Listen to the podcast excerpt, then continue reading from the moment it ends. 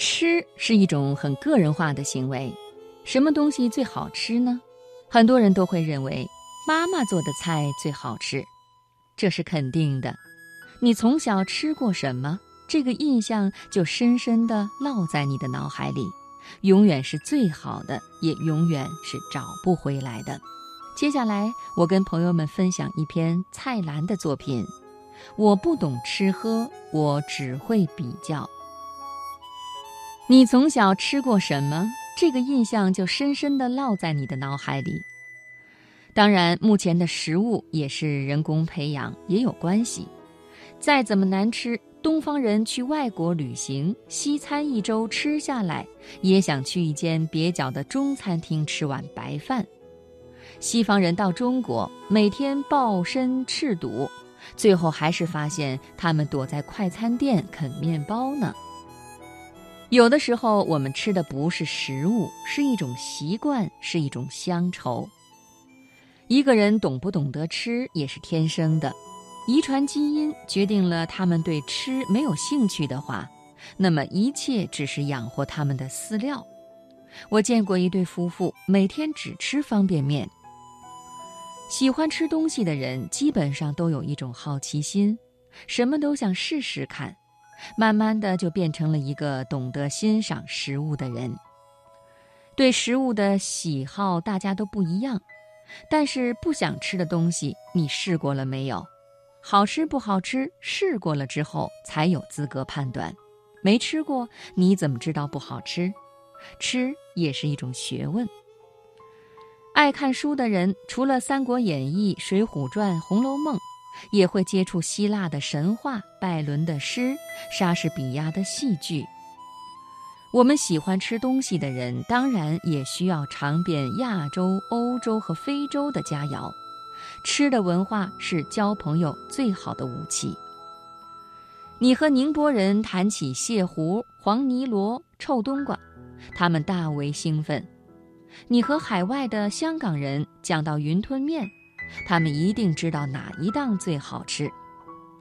顺德人最爱谈吃了，你和他们一聊，不管天南地北，都扯到食物上面，说什么他们妈妈做的鱼皮饺天下最好。全世界的东西都给你尝遍了，哪一种最好吃？笑话，怎么尝得遍？看地图，那么多的小镇，再做三辈子的人也没有办法走完。有些菜名听都没听过。对于这种问题呢，我多数回答：哦，和女朋友吃的东西最好吃。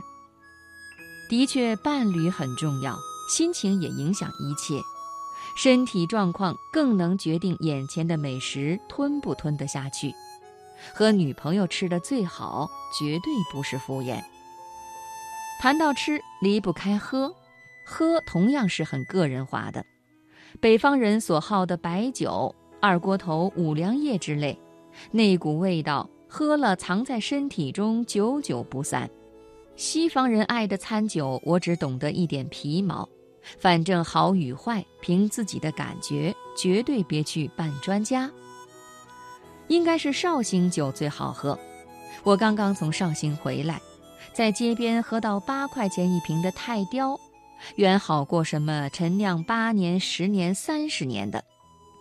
但是最好的还是香港天香楼的。好在哪里？好在他们懂得把老的酒和新的酒调配。我帮过法国最有名的红酒厂厂主去试天香楼的绍兴。他们喝完惊叹：“东方也有那么纯的酒，这都是他们从前没有喝过之故啊。”但也不一定是最贵的食物最好吃，豆芽炒豆腐泡还是很高的境界。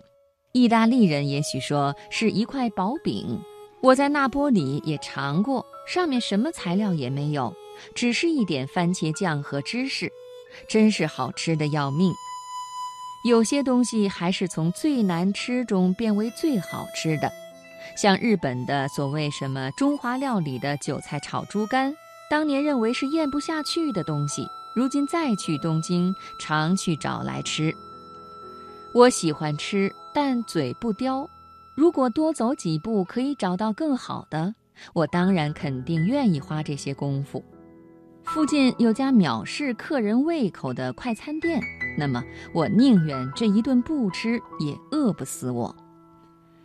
有人说你真会吃东西，不，我不懂得吃，我只会比较。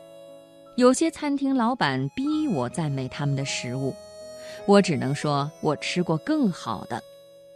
但是我所谓的更好，真正的美食家看在眼里，会笑我旁若无人也。